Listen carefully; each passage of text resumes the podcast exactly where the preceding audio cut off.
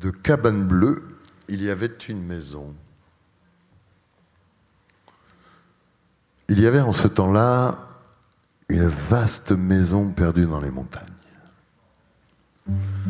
Elle était si grande et si belle qu'une multitude d'animaux y avait élu résidence. Le matin, l'abeille allait dans le jardin intérieur butiner les fleurs du grand arbre. À midi, l'ours blanc venait saluer le merlan bleu dans son aquarium. Le soir, l'homme, le manchot empereur, la tortue Aikai et tous les autres se racontaient des histoires d'animaux avant d'aller se coucher.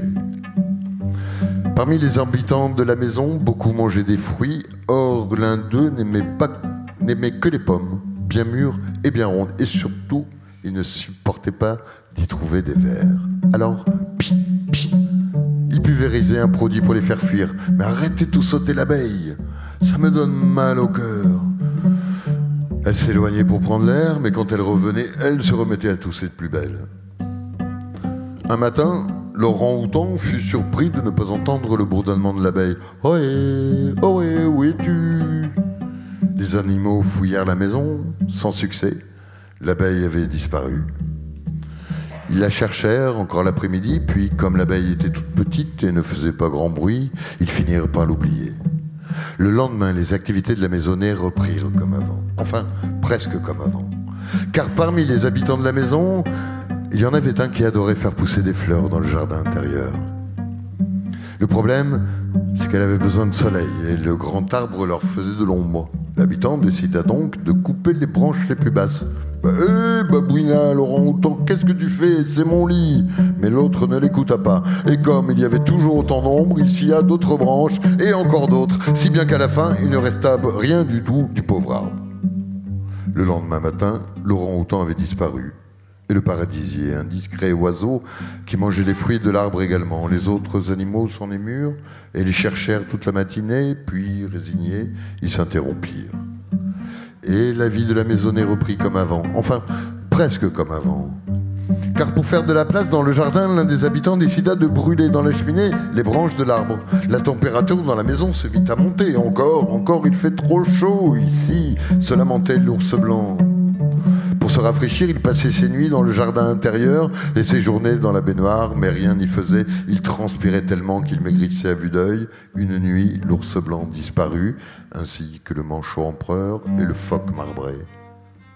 Ça commence à faire beaucoup, s'inquiétèrent les animaux. J'ai la solution, dit l'homme aussitôt. Nous allons repeupler cette maison. Il ouvrit la porte et fit entrer un gentil gros chien. En le voyant, le bilibi blêmit. Non, mais non, pas un chien. Il n'y en a pas d'où je viens. Je ne sais pas me défendre. Et toute la journée, le chien joua à le poursuivre. Il n'était pas méchant, mais ça n'amusait pas du tout le petit marsupial. Quelques jours plus tard, le bilibi, le wallaby, le koala et les chinés avaient disparu. Qui seront les prochains? S'alarment les derniers habitants de la maison.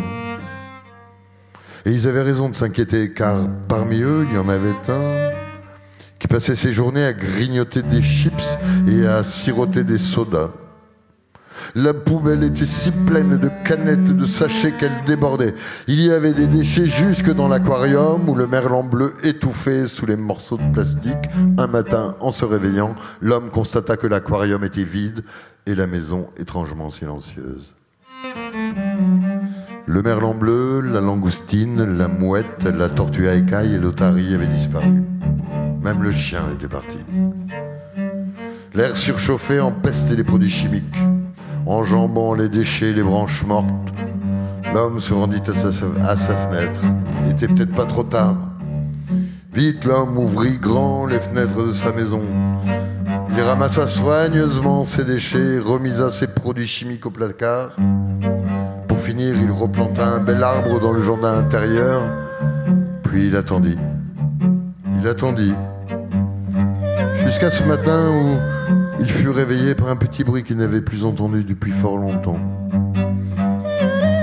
L'homme ouvrit les yeux et vit qu'un jour nouveau venait de commencer.